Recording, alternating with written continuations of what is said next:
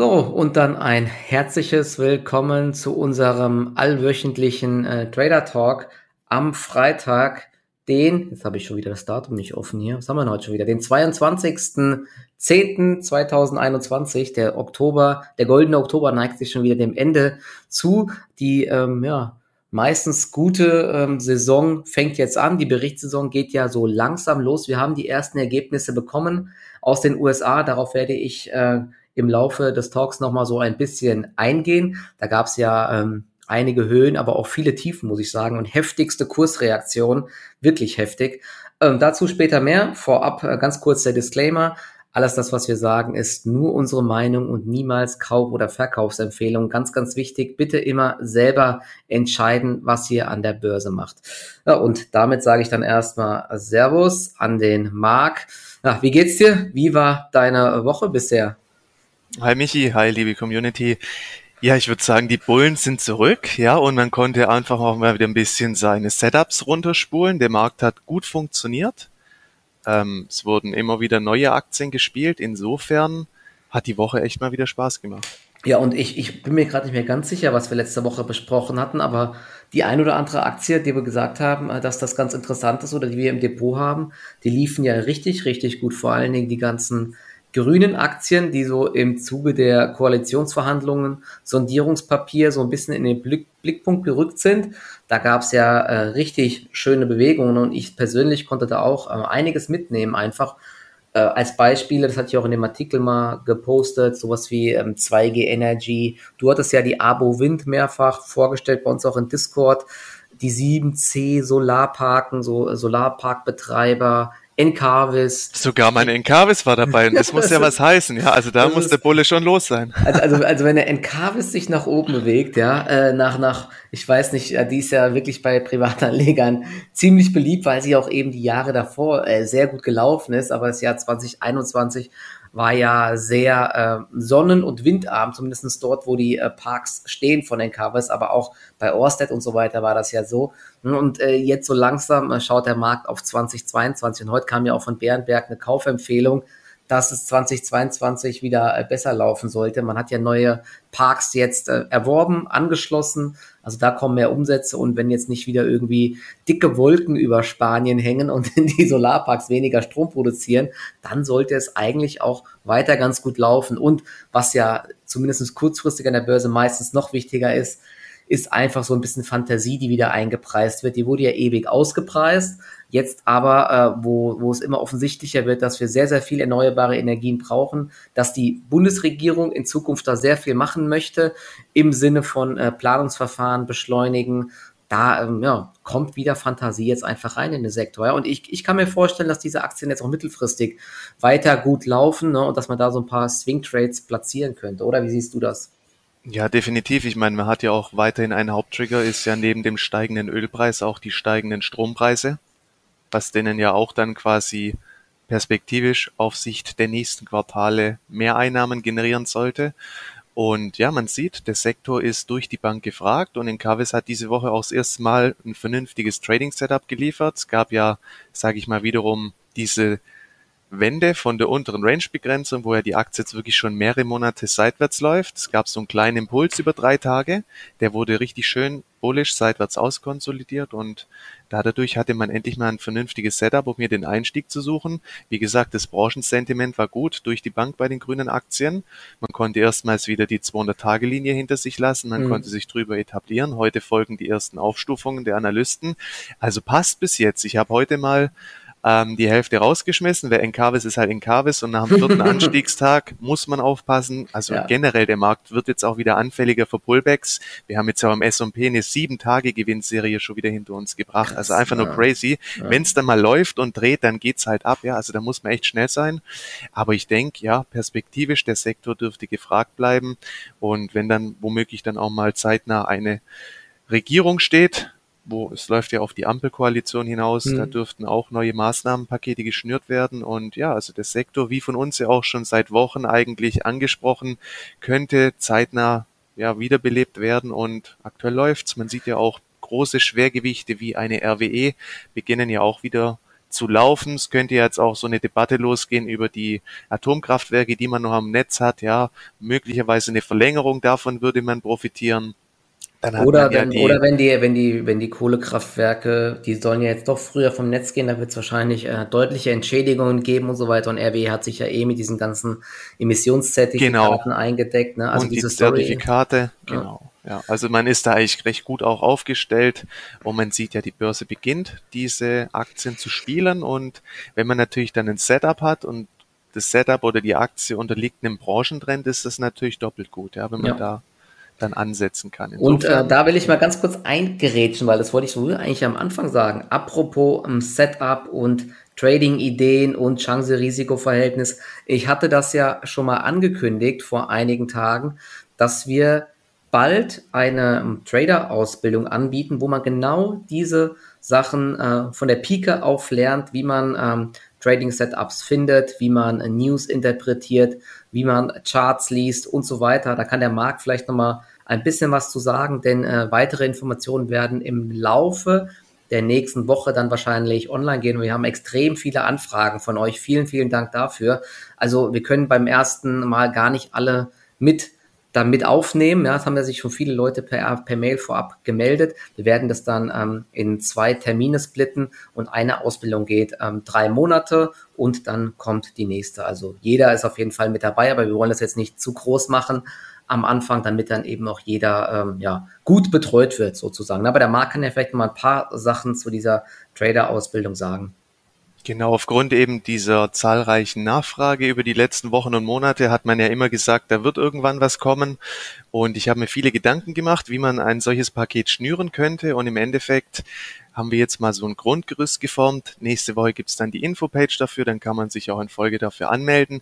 Im Endeffekt wird es über die nächsten drei Monate eine Videoserie geben, die die kompletten Inhalte einer Trader-Ausbildung behandelt. Basics über meine Erfahrungen über die letzten zehn Jahre, mein Handelsstil.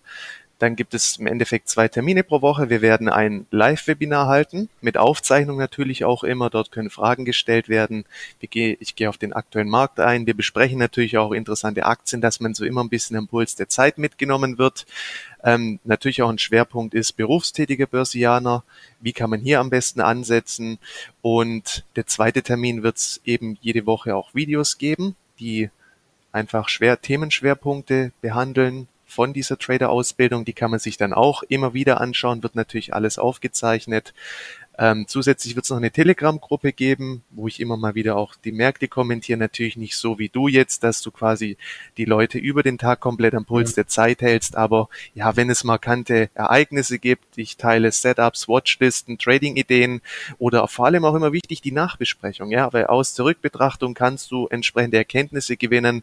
Und das Ziel ist einfach über die drei Monate, wo ich dann die Leute wirklich auch begleite, dass man einfach ein tiefgreifendes Verständnis für Börse und vor allem für das Thema Trading entwickelt, gerade auch dieses Trader-Mindset, diese immer wieder diese das Runterbrechen auf Chance-Risiko-Verhältnisse, ja, welche Komponenten braucht man, welche Tools, mit was arbeite ich, also im Endeffekt arbeitet man das gesamte Spektrum ab, aber versucht natürlich das Gelernte dann immer auch im Hier und Jetzt anhand des aktuellen Marktgeschehens umzusetzen.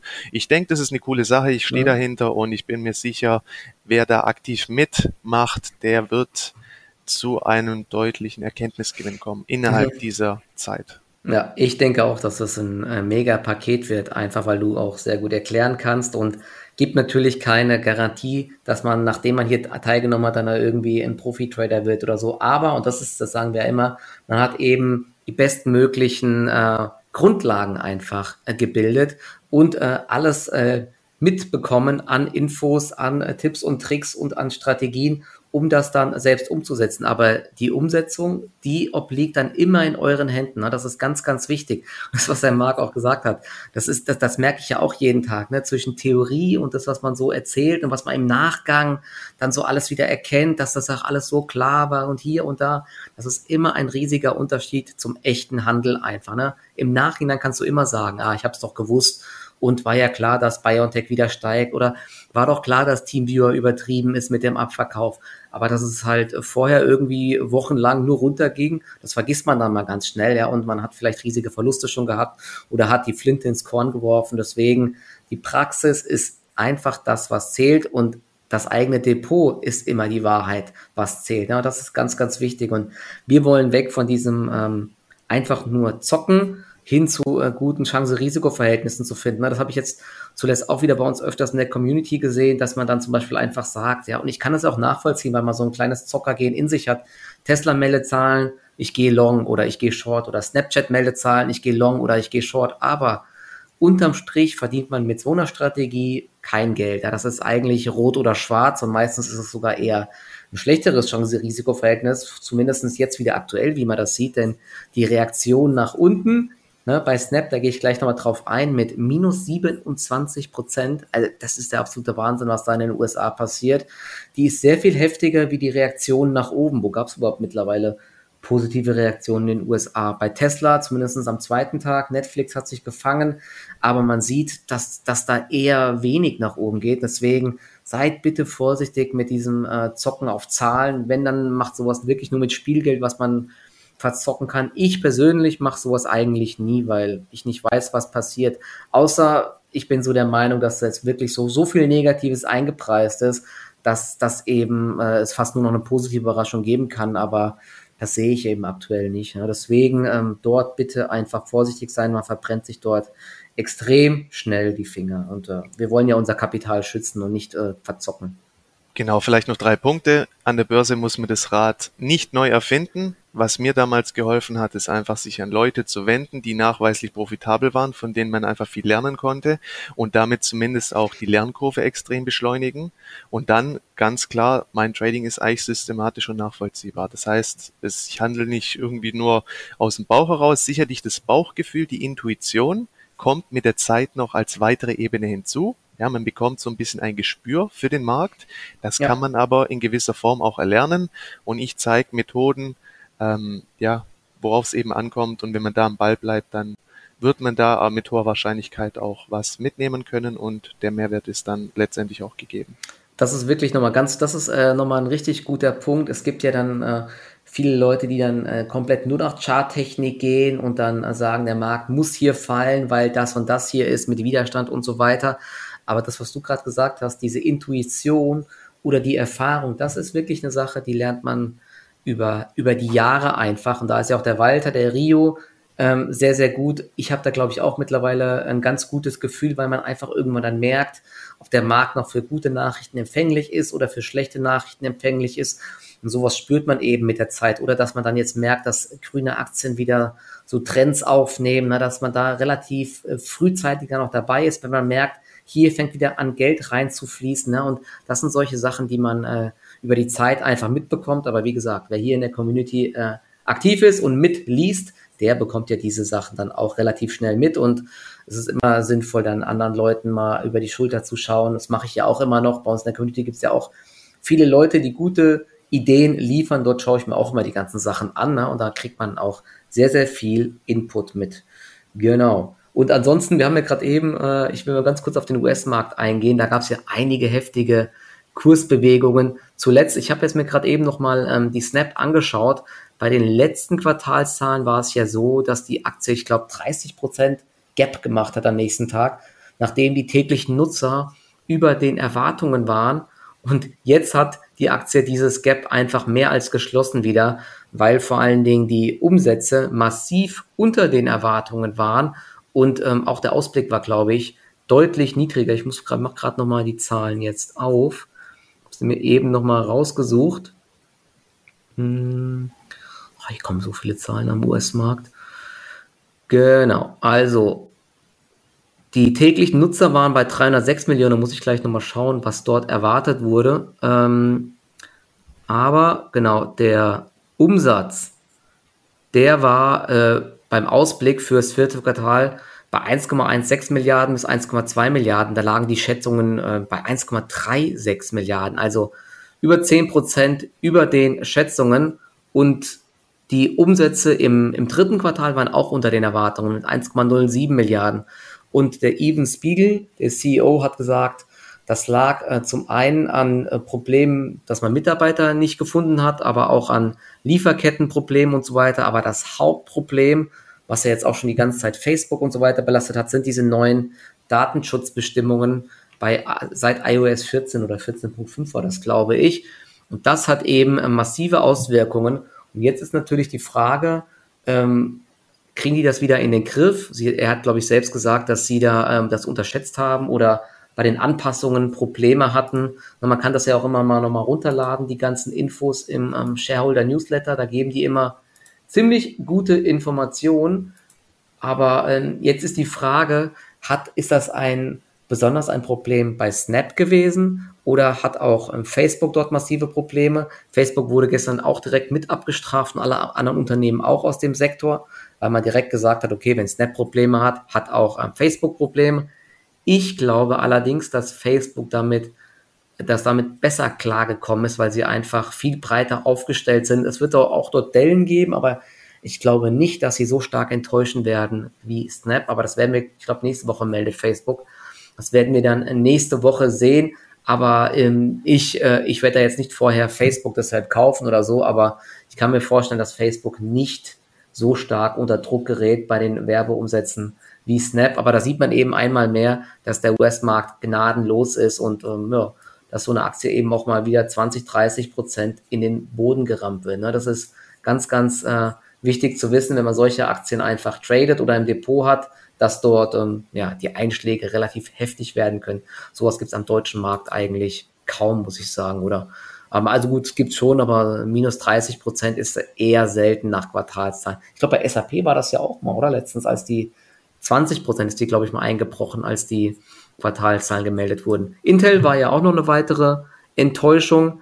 Dort waren die, die Umsätze unter den eigenen Schätzungen. Auch bei Intel kann man sich das nochmal alles anschauen auf der Webseite. Ich habe es auch nochmal aufgemacht.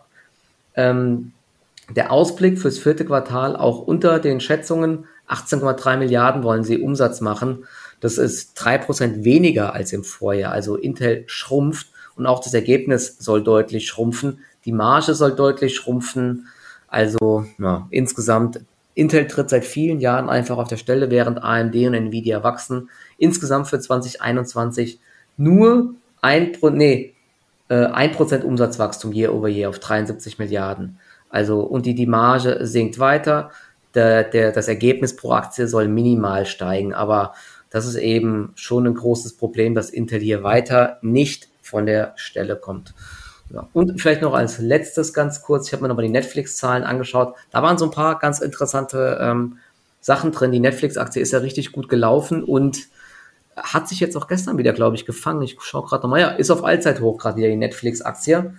Die ähm, Subscriber-Zahlen waren ja über den ähm, Unternehmensschätzungen. Die lagen nämlich bei, ich muss gerade nochmal schauen, 4,4 Millionen neue Nutzer hat man hinzugewonnen. Ich glaube, die Schätzungen lagen bei 3,8 oder irgendwie so. Der Ausblick fürs vierte Quartal war so wie erwartet.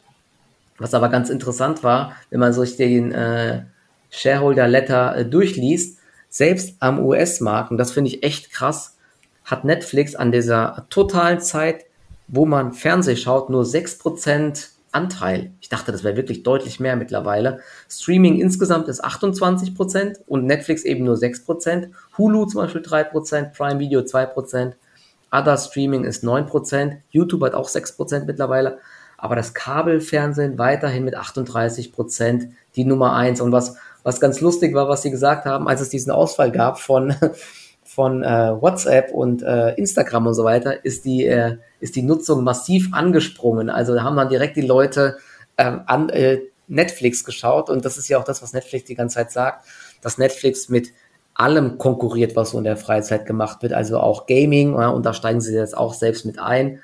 Und ja, man sieht auf jeden Fall in den Zahlen, dass Netflix eigentlich noch viele Chancen hat, weiter zu wachsen und dass sie im Verhältnis immer noch gar nicht so groß sind. Ja. Ich bin leider bei Netflix nicht dabei, habe die Aktie nie im Depot gehabt und ja, jetzt auf Allzeithoch zu kaufen, ja, ich weiß nicht. Hast du Netflix, Mark, oder irgendeine von diesen Ami-Aktien im Depot oder gar auch gar nicht, oder?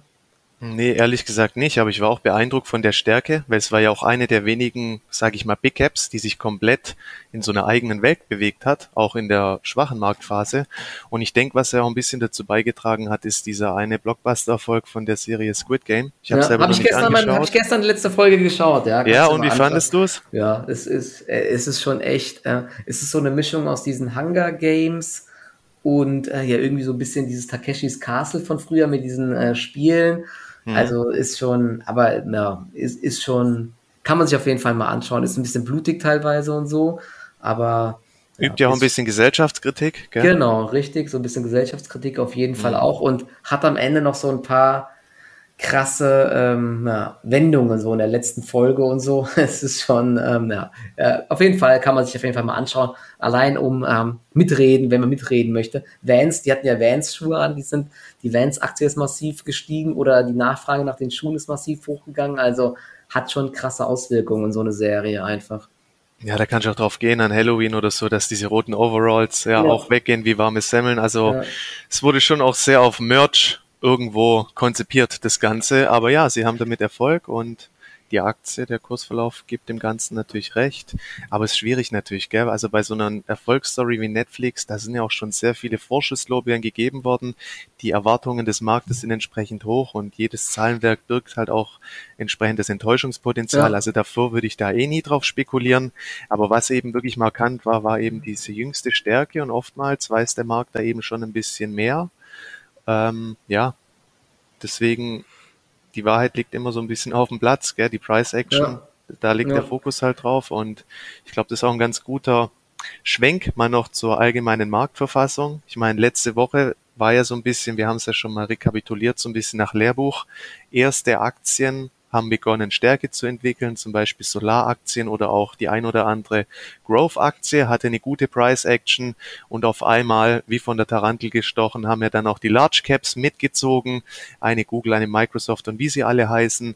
Und ja, dadurch hat ja dann auch, sage ich mal, dieser FOMO, also Fear of Missing Out, man hat Angst, etwas zu verpassen, dieser Effekt eingesetzt, denn wir kommen letztendlich jetzt auch in die gesündeste Phase saisonal betrachtet und da haben eben viele Marktteilnehmer auch Angst gehabt, etwas zu verpassen. Und auch im Vorfeld, man hatte ja auch diesen medialen Cocktail. Ja, man hatte die die Zinsangst, die Chipknappheit, mhm. die Lieferengpässe. Also es war ja schon so eine Kombination aus Faktoren, wo es mir ja auch ein bisschen mulmig wurde. Ja, man kann Selbst das ja auch, auch Angst da, bekommen. Ne? Ich habe auch Angst ja, bekommen. Oh, oh, oh, es brennt überall. Man kann das an der eigenen Psyche auch immer ein bisschen festmachen. Aber letztendlich, wir hatten ja auch diesen Korrekturmodus. Ja, also es war ja nicht so wie jetzt, sage ich mal, im Sommer, dass die Märkte die hohen Niveaus halten konnten.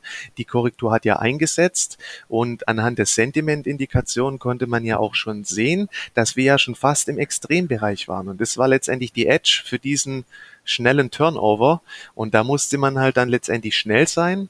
Aber was ich bis jetzt sehe, ist wirklich konstruktiv, denn erstmals wurde diese Aufwärtsbewegung wirklich von einer recht hohen Marktbreite begleitet. Dann wiederum jetzt aktuell sehen wir, dass die angefallenen Kurs Gewinne in Einzelaktien verteidigt werden können, mhm. beziehungsweise die einen Aktien gehen in die Konsolidierung. In Form einer Rotation werden neue Aktien aufgegriffen. Also das ist weiterhin echt eine sehr gesunde Price Action. Und ich denke, weil dieser Turnover auch wieder so schnell vonstatten ging, auch über dieses satte Upgap, jedes Mal fast. Also mhm. wir hatten ja, muss kurz zum Chart schauen, wir hatten ja den Mittwoch und dann von Mittwoch auf Donnerstag gab es ja auch dieses krasse Gap nach oben und dann hat es ja voll Fahrt aufgenommen. Ich denke, es sind jetzt eben auch einige Marktteilnehmer unterinvestiert und die rennen da jetzt natürlich dieser Bewegung hinterher. Man sollte jetzt nicht den Fehler machen, natürlich auf den jetzigen Niveaus, ja, wenn es so ein bisschen in diese Jubelstimmung geht und auch von den Medien oft dann die Nachrichten nachgereicht werden, jetzt anfangen eben das Depot vollzuladen. Aber wenn man natürlich immer wieder Nachzüglerchancen wahrnehmen kann, dann kann man es versuchen. Wobei, ja, nach sechs Gewinntagen in Folge ist da eben auch das Chance-Risiko-Verhältnis nicht mehr ganz so attraktiv. Also es wäre einfach zu begrüßen oder es wäre jetzt gesund und damit, davon muss man auch ausgehen, dass jetzt einfach auch mal wieder so ein bisschen ein Pullback mhm. vollzogen wird. Ja, also einfach eine gesunde Konsolidierung. Diese jüngst angefallenen Gewinne wäre mehr als gesund. Aber das wiederum wäre dann auch schon wieder ein möglicher Einstiegstrigger, weil wir haben in den Indizes die wichtigsten Marken wieder zurückerobert, ja, 50-Tage-Linie, S&P 500, Nasdaq. Ähm, bis jetzt gibt's wenig Störfeuer, Warnzeichen. Natürlich müssen wir jetzt schauen, wie die Quartalsberichtssaison weiterläuft. Bis jetzt muss man sagen, haben Unternehmen aber eigentlich durch die Bank ganz gut abgeschnitten. Eine kleine Herausforderung wird vielleicht noch das verarbeitende Gewerbe darstellen, eben aufgrund der angezogenen Energiepreise aufgrund der Lieferkettenprobleme, was mir im digitalen Bereich jetzt nicht so, was nicht so der Fall ist. Aber letzte Woche haben wir ja auch schon gesagt, wenn man ganz nüchtern die Price Action betrachtet, war das womöglich der Start der Jahresendrallye. Und wenn jetzt keine neuen schwarzen Schwäne auftauchen, ja, wir haben immer noch sehr viel Geld auf der Seitenlinie, allein auch durch vergangenes Jahr, durch Corona, ähm, das investiert werden muss. Und insofern könnte das wirklich nochmal in so ein großes Finale übergehen. Was dann passiert, müssen wir auch wiederum schauen, aber im Endeffekt übergeordnet die Trends in den Takt, wenn man sich auch die Wochencharts anschaut. Wir hatten jetzt diese Konsolidierung. Wer richtig stark aussieht, ist eben der Russell. Ja, der konsolidiert seit Anfang des Jahres. Und wenn diese Range dann auch nochmal nach oben verlassen werden sollte, dann könnte halt auch nochmal richtig Druck reinkommen. Das heißt, Breakout Trading und so könnte dann nochmal richtig Spaß machen. Auch Momentum Trading funktioniert ja auch alles gerade recht gut. Man kann seine Strategien runterfahren. Es werden immer wieder neue Kandidaten aufgegriffen in Form von einer Rotation. Rücksetzer im Index werden auch oft sofort wiederum gekauft. Das sind eigentlich alles bullische Indikationen. Und es ist auch gut, dass es so läuft, ja, dass der Markt eher mal schwach reinkommt und der Dip dann sofort gekauft wird, wie wir starten immer mit neuen Gaps, ja. weil dadurch ist, ist halt die Gefahr größer, dass es Rückschläge gibt, weil wir gehen in so eine kurzfristige Übertreibung über. Aber solange sich das immer wieder kurzfristig dann auch sättigt, beziehungsweise festigt, sind es gute Zeichen und ja, krass, so schnell kann es dann halt gehen, gell? Deswegen, man darf sich als Trader vor allem auch nicht zu sehr in ein Szenario versteifen. Man muss geistig flexibel bleiben und man versucht, muss einfach die Price Action immer im, im Vordergrund halten, weil die Wahrheit liegt halt immer schon auf dem Platz oder ja, Price Action zeigt im Endeffekt, wo es lang geht. Ja, bei mir war es jetzt auch so, dass diese Woche extrem ähm, erfolgreich war, muss ich sagen, weil ich eben so ein paar Stories endlich mal gut getroffen habe und das ist ja auch das, was, was an der Börse wichtig ist, dass man ja mal solche nervigen Phasen, wo nicht viel geht, gut übersteht, nicht zu großen Drawdown hat. Aber dann, wenn wieder was läuft, muss man eben auch wieder aggressiv dabei sein. Wir haben ja letzte Woche die ganzen ähm, grünen Aktien und so vorgestellt, auch sowas wie Plug Power ist jetzt wieder angesprungen. BioNTech ist äh, endlich wieder angesprungen. Da hing ich echt lange drinne mit größeren Verlusten, muss ich ehrlich sagen. War auch nicht so erfreulich, aber solange das dann die Aktie dann nicht unter 200 äh, gerutscht ist, unter 200 Euro, habe ich gesagt, okay, ich bleibe mal dabei. Ansonsten hätte ich wahrscheinlich wieder einen Teilverkauf oder sogar ganz verkauft. Ja, ne? äh, aber das ging jetzt diesmal zum Glück gut. Bei mir ist es jetzt zumindest auch so die Strategie, in die Stärke hinein baue ich immer mal so Positionen schrittweise einfach ab und sicher mir ein paar Gewinne, denn ich denke auch, dass wir immer mal jetzt wieder Rücksetzer sehen können in Aktien, aber in diese Rücksetzer hinein werde ich dann auch wieder Positionen einfach aufbauen, sei es bei BioNTech, bei Plug Power, wir hatten ja auch gestern bei Neil, also das ist ja auch wieder so ein Zeichen, bei Neil 20% plus gestern einfach auf die Quartalszahlen, äh, Verlust deutlich ausgeweitet, äh, Umsatz aber etwas besser als erwartet. Je nach Stimmung vom Markt hätten wir da auch minus 20 Prozent sehen können, aber gestern waren eben plus 20 Prozent. Und das ist ja auch ein schönes Zeichen dafür, dass der Markt vielleicht jetzt wieder auf diese ganzen Stories schaut. Plug Power ist ja auch massiv angesprungen. Da gab es ja dieses Symposium, ne, wo sie auch die Mittelfristprognosen, glaube ich, nochmal angehoben haben. Diese ganzen ähm, Aktien könnten jetzt wieder so in den Fokus geraten. Das sieht man auch am US-Markt jetzt wieder, dass so mehr die Zocker wieder kommen, dass die Aktien aus der zweiten und dritten Reihe wieder gespielt werden. Auch, und das habe ich ja auch länger im Depot jetzt schon sowas wie 3D-Drucksektor. Da bin ich so gespannt, was die Quartalszahlen machen werden. Die Aktien ziehen ja zum Teil ganz gut an, sowas wie Stratasys. Ich hoffe mal, dass die Quartalszahlen das Ganze bestätigen, weil diese Aktie macht auch gerne mal minus 20 Prozent nach Zahlen. Also muss man äh, wissen, was man hier im Depot hat. Aber ähm, da sieht man, dass, dass da jetzt so ein bisschen äh, wieder Fantasie reinkommt und da muss man versuchen, als Trader diese Stories ähm, zu entdecken und mitzuspielen. Aber das ist mir diese Woche eigentlich ganz gut gelungen, muss ich sagen. Klar, viele Sachen verpasst man auch oder verkauft zu früh aber das ist eben normal. Und das hatte ich heute Morgen auch äh, in Telegram schon mal geschrieben, was ich noch ganz interessant finde, ist ja weiter der E-Commerce-Sektor, weil dort eben die Stimmung ähm, weiterhin sehr, sehr eingetrübt ist. Wir sehen aber jetzt wieder äh, deutlich anziehende Corona-Fallzahlen. In England ist es ja schon wieder richtig massiv gestiegen. Ich glaube, auf über 400 sind sie da. In Deutschland sind wir jetzt auch im Bereich 100 in einigen Bundesländern oder sogar schon drüber. Und wir haben ja erst jetzt Ende Oktober. Und äh, das wird, glaube ich, noch weiter steigen. Und da glaube ich schon, dass jetzt äh, wieder mehr in der Presse kommt, dass Leute wieder mehr online einkaufen. Und das könnte eben den Aktien aus dem E-Commerce-Sektor, sowas wie HelloFresh, äh, Westwing, Zalando und so weiter, wieder so ein bisschen Rückenwind geben. Aber, und das ist äh, wichtig, da muss man, glaube ich, erst vielleicht vorher die Quartalszahlen abwarten, wie sehr diese Lieferkettenproblematik dort reinschlägt. Ich habe ja selbst noch nicht so geschaut bei Zalando, ob man da merkt, dass da irgendwelche Produkte groß fehlen oder bei Home24, Westwing und so weiter. Im Podcast hatte der Westwing CEO gesagt, dass es da schon teilweise Lücken gibt, aber ich gehe davon aus, dass jeder, der zum Beispiel äh, ein, einen Tisch sucht oder so, ja, auch noch fündig wird, äh, ähm, aber trotzdem die Zahlen vielleicht mal abwarten. Aber wenn die besser sind als erwartet oder wenn die Reaktion dann positiv ist, würde ich in dem Sektor, vor allen Dingen bei Westwing, mal eine größere Trading-Position nochmal aufbauen. Aktuell ist die Aktie sehr, sehr schwach und deutet eher auf so eine ja, Gewinnwarnung hin oder schwache Zahlen hin. Aber ähm, habe ich im Blick, die Aktie hat sich ja mehr als halbiert jetzt mittlerweile. Und äh, ich glaube, so schlimm, wie der Markt jetzt tut, wird es nächstes Jahr nicht laufen. Aber wie gesagt, äh, Mark hat gesagt, Price Reaction ist das Wichtigste. Man kann viel erzählen, wichtig ist, was die Aktie macht. Und deswegen bin ich da jetzt auch erstmal äh, kurz vorsichtig, habe ja auch im Trade Republic Depot verkauft, weil ich da nicht in die Gewinnwarnung reinlaufen möchte. Genau. Und man muss sich ja auch klar, ja. ja. Nee, nee, sag du. Ähm, ja, man muss sich halt auch bewusst machen, ich meine, wenn solche Aktien in so einer dynamischen Rallye, wo ja fast alles steigt, wenn die nicht mal da partizipieren können, dann sind die Warnglocken ja. halt an. Ja. Und dann braucht man auch nicht meinen, hier klüger zu sein als der Markt oder ein vermeintliches Schnäppchen zu machen.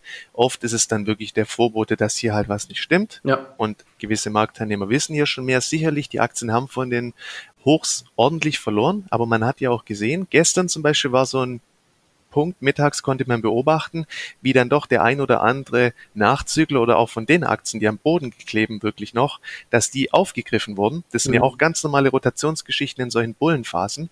Aber du siehst, wie zum Beispiel eine Home 24 vom Hoch wieder radikal runter verprügelt ja. wurde. Und wenn man das halt beobachtet, muss man wirklich vorsichtig sein. Es gibt aktuell deutlich bessere Chancen vom CRV her, also vom Chance-Risiko-Verhältnis, wie man hat hier eine tickende Zeitbombe mehr oder weniger im Depot. Ja, also dann wirklich, wie du sagst, auf die Quartalszahlen warten. Ähm, wenn die gut ausfallen werden, könnte sein, die Aktie kommt morgens mit einem Abgap rein. Wenn man aber mal solche Verläufe über Jahre studiert, dann sieht man, das ist oft dann erst der ja. Startpunkt von einer solchen Bewegung. Und dann ist es egal, ob ich vier Prozent teurer oder günstiger kaufe, ja. dann sprechen wir eher gleich von 20, 30, 40 Prozent. Also da ähm, ja, realistisch bleiben und wie gesagt, Price Action immer berücksichtigen. Ja, und vielleicht nochmal eine Sache sogar dazu.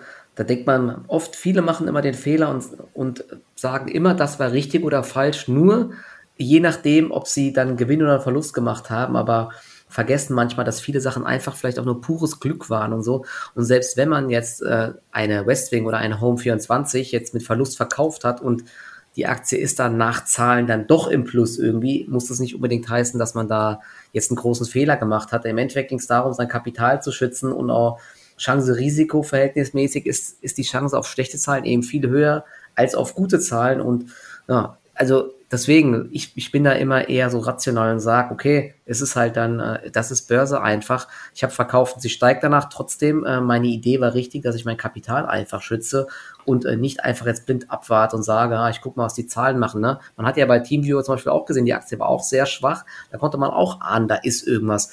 Und da hätte man vielleicht mit der Strategie äh, sein halbes Depot zerlegt.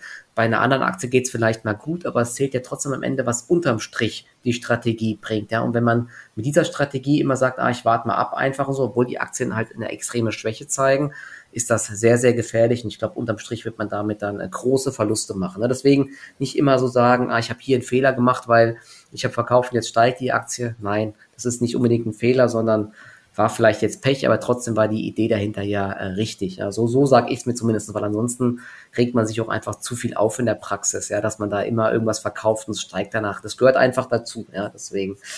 Deswegen ist, ist ja auch dieser Punkt Trader Mindset so essentiell, ja. Also im Endeffekt Aktien sind für uns ein Stück Papier, mit dem wir Geld verdienen wollen. Wir verlieben uns nicht in diese Titel. Wir sind, also man muss einfach rational werden. Verluste gehören dazu. Das ist Teil des Businesses. Wenn man das nicht ertragen kann, ist man einfach falsch. Ähm, und man braucht einfach ein klares Mindset für das, was man tut und was dieser Job mit sich bringt. Und genau, das ist ja auch ein wichtiger Bestandteil im Endeffekt in dieser Ausbildungsgeschichte, weil dass man einfach auch aufhört, ähm, immer so sich von diesen Emotionen leiten zu lassen, mhm. weil das ist einfach nicht zielführend. Yep, genau. Perfekt. Dann können wir ja vielleicht nochmal jetzt ganz kurz äh, zum Schluss, wir haben ja schon wieder 35 Minuten Wahnsinn, heute geht die Zeit schnell rum, vielleicht nochmal auf so ein paar Aktien eingehen, die aktuell noch äh, interessant sind, die du vielleicht noch im Depot hast. Du kannst ja mal vielleicht zwei, drei Titel oder vier, fünf Titel vorstellen, die du noch hast und dann gehe ich mal rein. Aber ich habe kurz vorab, ich habe jetzt meine Cash-Quote wieder deutlich hochgefahren. Ich hatte die teilweise ähm, auf 70 Prozent Investitionsquote. Jetzt bin ich nur noch so bei um die 50 Prozent Investitionsquote. Ich habe zuletzt auch immer mal was auf der Short-Seite gemacht, denn das ist ja auch eine ganz interessante Sache.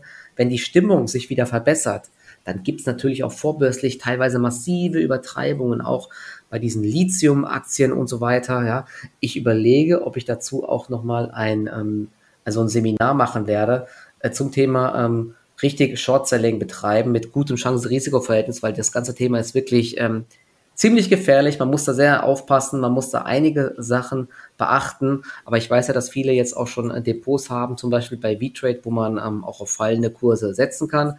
Deswegen, ähm, ihr könnt mir da gerne mal Feedback da lassen, ob sowas für euch interessant ist, denn ich habe damit äh, diese Woche wirklich äh, richtig gut Geld verdient und da war meine Trefferquote bei 90 Prozent, glaube ich. Das war schon echt faszinierend, weil es halt vorbörslich solche verrückten Übertreibungen einfach gab. Und wenn man die Mechanismen am Markt kennt, weiß man, dass die äh, Aktien dann teilweise oft auch wieder zurückkommen, wenn der US-Markt mithandelt und dass hier dann zu viel FOMO war in Deutschland. Also da gibt's schon äh, Konstellationen mit sehr, sehr gutem Chance-Risiko-Verhältnis für solche Intraday-Manöver zumindestens. Also wer daran Interesse hat, kann das äh, gerne mal machen oder ich mache mal eine Umfrage, kann mir gerne mal schreiben, dann bereite ich für sowas vielleicht auch nochmal vor in der nächsten Zeit. Na, es ist auch ein kleiner Teil des Tradings. Ich fokussiere mich nicht darauf, aber in manchen Phasen kann sowas sehr profitabel sein, aber man kann damit, wie man bei GameStop bei mir gesehen haben, eben auch massiv verlieren. Ja, das ist ganz, ganz wichtig. Genau, also kannst du ja mal loslegen. Was hast du noch für Aktien im Depot? Genau, also man muss sich bewusst machen oder zumindest meine Sichtweise, diese Initialbewegung über die letzten Tage, die ist jetzt halt erstmal gelaufen. Wie gesagt, wir hatten jetzt eine brutale Rallye. Wenn man das mal prozentual ausmacht vom Tief von Mittwoch, dann haben wir im S&P jetzt ja, knapp viereinhalb Prozent zugelegt, was ja für so einen Index schon eine Hausnummer ist in so ein paar Tagen.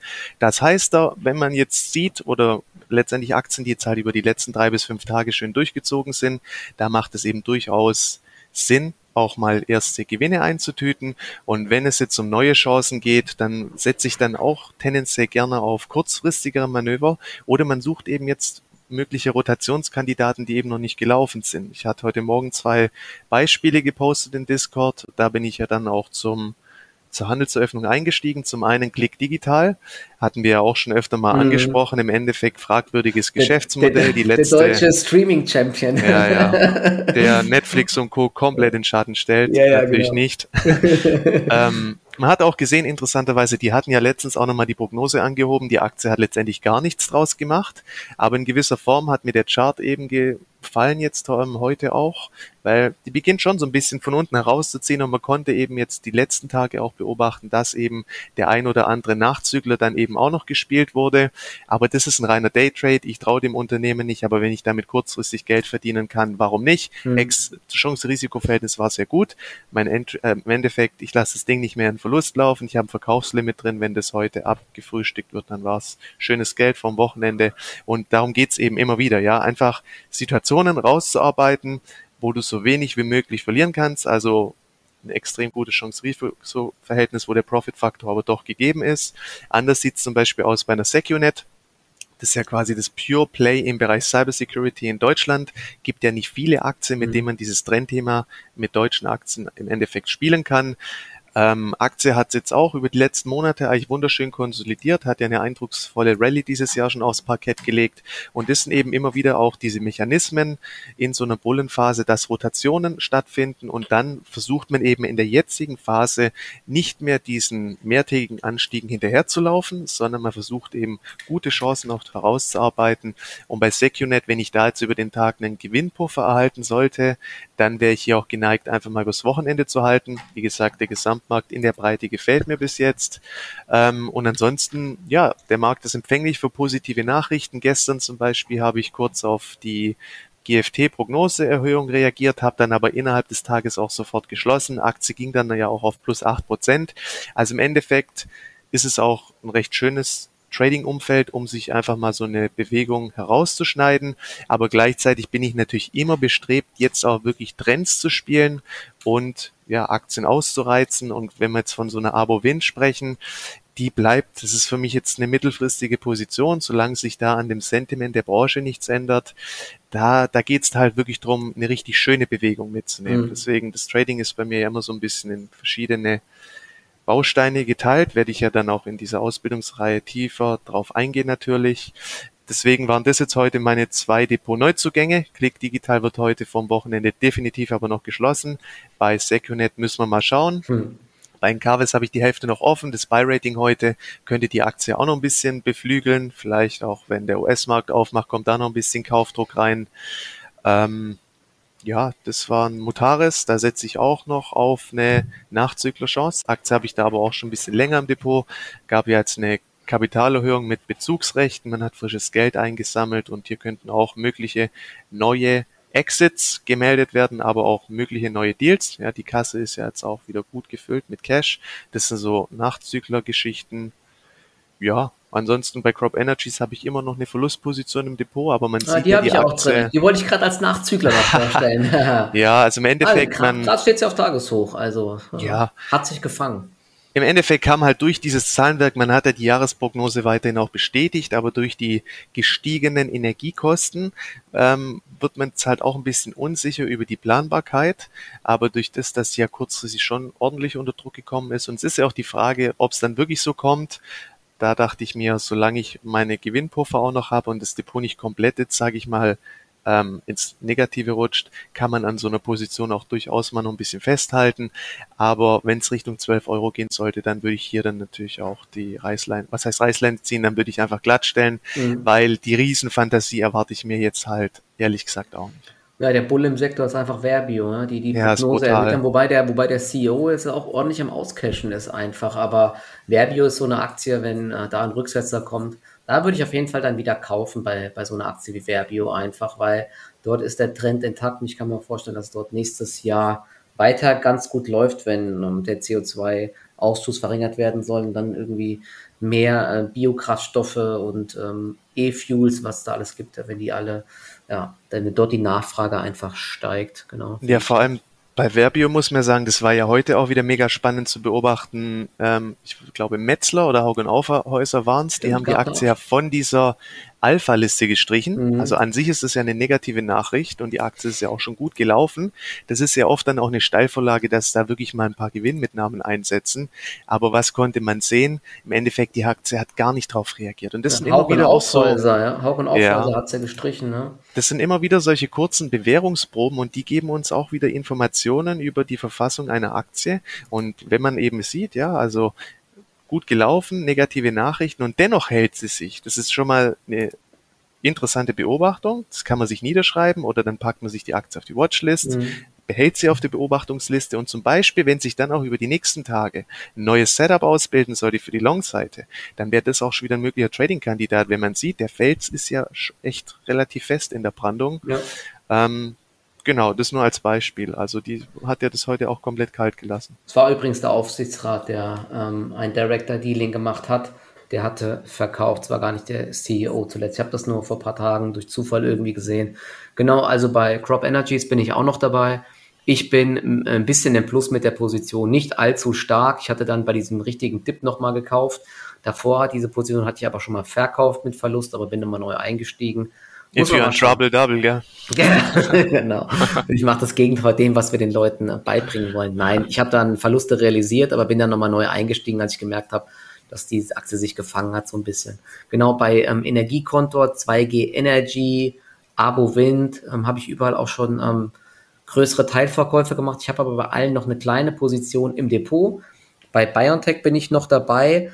Ähm, also ich, ich traue der Aktie in den nächsten Wochen noch, noch einiges zu. Ich überlege nochmal, diesen Teil, den ich jetzt noch habe, sogar noch ein bisschen äh, laufen zu lassen, wobei ja diese BioNTech-Aktie eben auch mal schnelle, scharfe Rücksetzer macht. Deswegen ist das so eine Position, wo ich in Stärke hinein ganz gerne mal verkaufe und bei Rücksetzern dann wieder kaufe. Ne? Das ist da bei BioNTech meistens die schlauere Variante, wie in irgendeinen Hype rein zu kaufen. Da äh, landet man dann oft äh, auf der Nase, wenn man sowas probiert. Genau, und ansonsten, was habe ich noch? Äh, ich habe noch ein paar RWE, habe ich auch noch im Depot und Siemens Energy. Das sind im Endeffekt alles diese Aktien, die wir letzte Woche mal besprochen hatten, ähm, die von, der, von dem Sondierungspapier profitieren. und irgendwer, die liefen alle richtig, richtig gut. Und ähm, was ich jetzt noch im Depot habe als na, Nachzügler oder als gefallene Engel, die habe ich auch im Trade Republic Depot, äh, sind Morphosis und Teamviewer. Aber das sind auch Positionen, wenn die Aktien jetzt schwächeln sollten heute wieder, gehe ich da relativ schnell wieder raus, weil ja, ich habe keine Lust, diese Position gegen mich laufen zu lassen. Das sind halt Testkäufe, um mal zu gucken, wenn der Markt so ein bisschen äh, die Stimmung sich ja verbessert, was du ja auch gesagt hast, dann gibt es eben oft auch dann mal in diesen Aktien mal wieder Gegenbewegungen, die können auch sehr heftig ausfallen und darauf spekuliere ich einfach. Muss man mal gucken, ob das ähm, funktioniert. Wenn nicht, dann ähm, auch kein Problem. Eine Verlustposition habe ich noch mit der Deutschen Telekom. Äh, die hatte ich damals mal gekauft bei 17 Euro rum, als da diese Meldung kam mit der Platzierung durch Softbank. Seitdem hat die Aktie sich aber irgendwie nicht so wirklich davon erholt, aber naja, sie hat sich auf jeden Fall gefangen. Und das ist dann auch wieder so eine Sache wie damals bei BioNTech. Ich meine, das tut mir nicht weh. Die Minusposition ist zwar jetzt nicht schön, aber solange mein Gesamtdepot weiter sehr gut läuft, gebe ich der Aktie einfach ein bisschen Zeit und ja, mal sehen, vielleicht meldet ja T-Mobile US gute Zahlen. Verizon hat ja auch schon gute Zahlen gemeldet, ich glaube AT&T auch. Also vielleicht ist das ja ein äh, ganz guter Vorbot und ansonsten äh, lieber mal Gewinne mitnehmen, immer mal in die Stärke hinein, allgemein. Ne? Und ähm, ansonsten Rücksetzer kaufen. So mache ich das jetzt auch in nächster Zeit weiterhin. Genau. So, ja, in so einer bullischen Phase kann man einer Aktie ja auch ein bisschen mehr Zeit geben. Das ist ja auch das Schöne dran. Natürlich, Gewehr bei Fuß, ja, wenn jetzt heftige Rücksätze kommen, muss man reagieren. Aber wie gesagt, erfahrungstechnisch in der bullischen Marktphase, wenn auch nicht die Aktie direkt immer gleich anläuft, kann man den Titeln durchaus ein bisschen Zeit geben. Oft ist es immer nur eine Frage der Zeit, bis die dann auch wiederum gespielt werden. Wenn jetzt, sage ich mal, das Fundamentale natürlich auch weiterhin stimmt. Genau, was habe ich noch? Jetzt gucke ich gerade mal, was ich noch in meinem US-Trading-Depot so drin habe. Ja, genau, NIO und die Speng habe ich noch drin. Sind auch beide solide im Plus. Wobei die es die Xpeng wird es ah, ja. die Speng, ah. so wird es glaube ich ausgesprochen, Speng, Speng. Ähm, die laufen auch ganz gut, wobei ähm, der Bulle ja wirklich hier BYD ist. Die müsste jetzt auf dem neuen Allzeithoch sein heute. Ne? Wahnsinn, die hatten wir glaube ich auch mal angesprochen, hatten richtig gute Absatzzahlen gehabt zuletzt. Jetzt mhm. läuft die Aktie auch wieder, nachdem die ganzen äh, chinesischen Aktien so ein bisschen freundlicher sind. Wäre schlau gewesen, hier ähm, sich einen Alarm reinzumachen, denn ähm, die war die ganze Zeit lang auch nicht empfänglich für gute Nachrichten, weil eben die Stimmung so schlecht war bei den Aktien. Aber jetzt sieht man eben, dass sie entfesselt wieder nach oben läuft. Aber gut, so ist das manchmal. Man kann nicht immer überall einfach dabei sein. Genau, SMA Solar hatte ich noch so ein paar Stücke. Im US-Depot habe ich noch ähm, Solar Edge. Der Solarsektor ist ja richtig gut gelaufen. Zuletzt äh, Solar Edge wurde aber auch jetzt abgestuft gestern, glaube ich, hat sich aber ganz okay gehalten, muss ich sagen. Also auch so ein Fall wie, äh, was war das gerade eben? Verbio, genau. Abstufung, aber die Aktie war gestern eigentlich echt stabil. Muss man mal schauen. Ähm, Finde ich auch vom Setup her richtig interessant, solange die 300 Dollar halten. Ich denke mal, wenn sie unter 300 Dollar gehen sollte, nachhaltig, werde ich sie auch erstmal verkaufen, aber die bleibt dann auf der Watchlist. Genau. Und ansonsten, ja, ich glaube, das war es soweit. HelloFresh hält sich jetzt auch wieder ganz gut. Ist ja, wie gesagt, so ein Kandidat, aber dort warte ich jetzt auch mal ab. Es gab zuletzt auch ein paar Kommentare, dass die äh, Analysten da recht positiv sind, dass es wohl besser läuft wie gedacht im Quartal, aber ja, ich weiß nicht, ob ich denen so ganz vertrauen soll. Ich selbst habe ja jetzt auch gekündigt und so. Mir haben das auch ein paar Leute geschrieben. Ähm, ich weiß nicht. Vielleicht wird es jetzt auch wieder mehr werden mit den Kochboxen, wenn die Leute im Winter keine Lust haben, rauszugehen bei hohen Corona-Fallzahlen und so? Hm, schwer zu sagen. Aber auch mal die Zahlen am besten abwarten, glaube ich. Muss man mal gucken. Ja, genau. So, ähm, das war's soweit. Hast du sonst noch was anderes? Wir haben ja fast noch jetzt eine Stunde. Ich äh, mache dann gleich sonst Feierabend. Naja, Feierabend zumindest für den äh, Talk hier. Nee, ich denke, zum Markt ist alles gesagt. Also wie gesagt, das sind sehr bullische Signale, die wir bekommen und diese Phase im Idealfall, die kann jetzt einige Wochen anhalten. In der Zeit wird es noch dann sehr wahrscheinlich sehr schöne Trading-Chancen geben. Statistisch sehr gutes Umfeld, aber jetzt eben durchaus damit rechnen, dass es auch wiederum Zurücksetzung kommen kann nach dieser starken Bewegung. Und wenn nicht, dann wirklich sehr darauf acht legen, dass man eben, wenn man neue Einstiege sucht, eben dieses gute Chance-Risiko-Verhältnis herausarbeitet und eben nicht diesen gestiegenen Kursen nach drei Anstiegstagen zum Beispiel noch hinterherrennt, weil das ist eben aus CRV-Gesichtspunkten nicht mehr wirklich ähm, ratsam. Genau.